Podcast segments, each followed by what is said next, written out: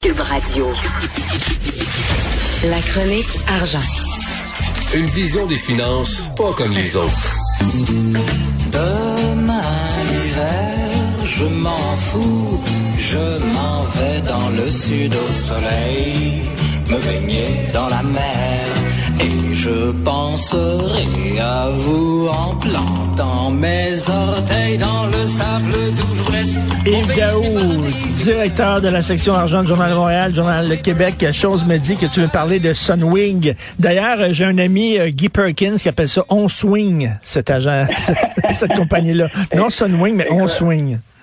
Hey Richard, vraiment, là, les choses se corsent euh, autant pour Sunwing puis les 154 fêteurs là, québécois qui se sont retrouvés à Cancun dans un voyage à partir d'un avion modélisé de Sunwing. Donc, euh, normalement, ces gens-là devaient revenir tel que prévu par l'organisation, euh, l'organisateur James William Awan, l'homme de 28 ans qui avait organisé ce, voyage-là. là. Euh, donc euh, là, ils ont, Sunwing avait posé des conditions pour le retour. Et imagine-toi que l'organisateur a, et a refusé une des conditions, c'est qu'il voulait manger à bord de l'avion. Et cette condition-là a été refusée euh, euh, par, euh. Et Sunwing a dit, ben, vous respectez pas ça, on annule le, retour de l'avion. Donc, euh, c'est clair que les fameux passagers fêtards vont devoir se trouver eux-mêmes un avion de, de retour. Et ce qui est fascinant, là, c'est quand même là que là, il y a quand même le Transport Canada, des ministres euh, fédéraux, euh, qui là lancent euh, un message très clair là, qu'il va y avoir une grosse enquête là-dessus. là. Euh, ils sont au courant des comportements inacceptables du non-respect là, dans, des, dans, une, dans un avion. Et ces gens-là, là, ils sont passibles là, d'une d'amende euh, d'un montant qui va atteindre jusqu'à 5 000 par infraction. Mais, mais en Puis, plus, euh, en plus, c'est un, un concours qui était organisé et qui, qui était un concours illégal parce que ça n'a pas reçu la bénédiction de, de l'agence des loteries et du jeu. Là. Ah non, écoute, ils sont vraiment dans le tout. Puis même l'Agence de la santé publique du Canada et des partenaires clés, c'est eux autres qui coordonnent le retour des voyageurs au Canada. Là.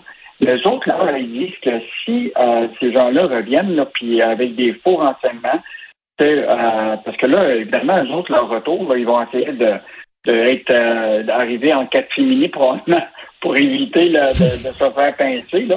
Euh, ben si ils pensent ils- s'ils essaient de pas Plattsburgh ou ailleurs, là, ils vont se retrouver quand même à être pognés aux douanes. là. Donc euh, pas certain là, que ça va être une vie facile pour, euh, pour eux autres. Ils ont eu du plaisir pour s'en aller, mais pour venir, là, le plaisir reste de- de- d'arrêter. Donc, euh, souhaitons que Transport Canada puis les agences de douane là, vont euh, vraiment euh, serrer la vis à, à ces gens-là. Ben oui, tout à fait. Comme euh, pour à titre d'exemple, une autre décision controversée de notre ministre Fitzgibbon, Yves.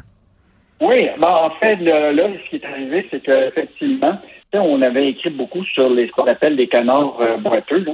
Euh, toutes ces, ces- ces entreprises-là dans lesquelles on met de l'argent, euh, Investissement Québec, puis gouvernement, pour lequel, là, c'est à peu près sûr qu'on y retrouve rien. Et là, Québec vient de décider de réinvestir dans un projet d'une mine qui est boudée par le secteur privé.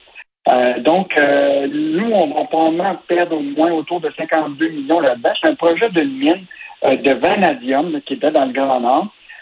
Juste en passant, le vanadium, c'est un composant qui sert beaucoup pour les batteries électriques.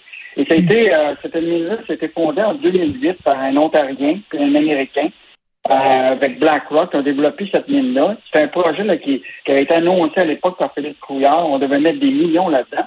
Et là, ils ont fait des appels pour aller chercher du financement. Puis écoute, ils ont contacté 150 investisseurs institutionnels dans le monde, dont le Fonds de solidarité, les régimes de retraite ici au Canada, 50 grandes fortunes que personne ne voulait investir.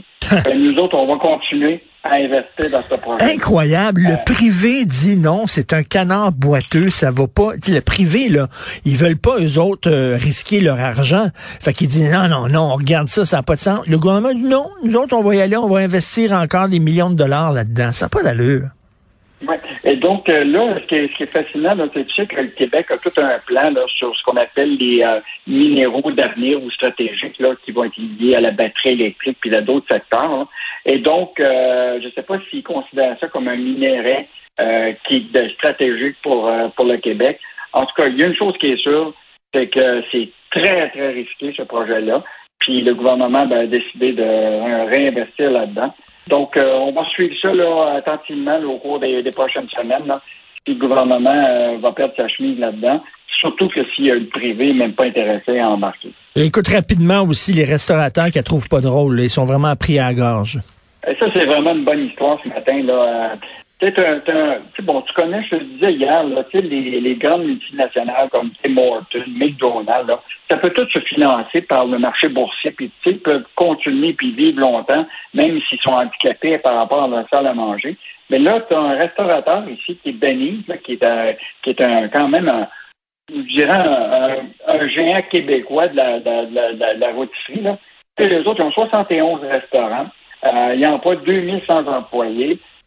Siège social, il est ici au Québec, ils ont 80 employés, tout ça. Puis même nous autres, avec ça, là, on ne réussi même pas, là. ça va être très dur pour nous autres. Il dit, on ne peut pas imaginer ceux qui n'ont même pas les moyens qu'eux-mêmes ont. Ben oui. pour faire face à cette tempête-là. Il dit, est-ce qu'on va nous fermer à chaque apparition d'un variant? Euh, donc, je pense que l'important, ça va être vraiment le passeport vaccinal implanté, la question de la vaccination obligatoire, puis toute la question du, des, tests. Là. Ça, vraiment, il faut multiplier la, possibilité des tests. Écoute, écoute, Yves, si tout le monde était vacciné, là, on pourrait dire on ouvre les restaurants, on ouvre les cinémas, on arrête le couvre-feu, on protège les gens plus vieux, plus malades, plus vulnérables, puis la vie continue. C'est ça, ceux qui nous bloquent, là, ceux qui nous emmerdent, pour reprendre l'expression de Macron, ceux qui nous emmerdent, ce sont les non-vaccinés. C'est eux autres. Mais moi, je pense que les entreprises, euh, bon, évidemment, ça, les, les, écarte de voir les non-vaccinés, mais eux autres, là, vivent la situation à trois jours. il faut qu'ils continuent à opérer. Euh, ils ont quand même réduit. Je te donne, dans le cas de, de, de Belize, là, ils ont mis de, 2100 employés, ils sont obligés de, de couper à 350 employés, se tourner dans la livraison, mais c'est plus compliqué. Puis c'est quand même, euh, euh tu sais, l'idée là, c'est d'avoir une salle à manger, commencer à avoir des revenus, tu sais, générer des profits. Je pense que la question là, des, des tests rapides, là, tu sais, c'est, il faut que tu saches rapidement si tes employés ont ben oui. non, là, ça, là, on devrait avoir être capable d'aller en pharmacie. Tu es capable d'avoir des tests de grossesse. Pourquoi pas pas avoir des Exactement. là, ça a l'air qu'on va recevoir des millions. J'ai bien hâte de voir ça parce que ce n'est pas évident. Merci beaucoup, euh, Yves Daou. On se reparle demain. Bonne journée. Au plaisir. Au revoir.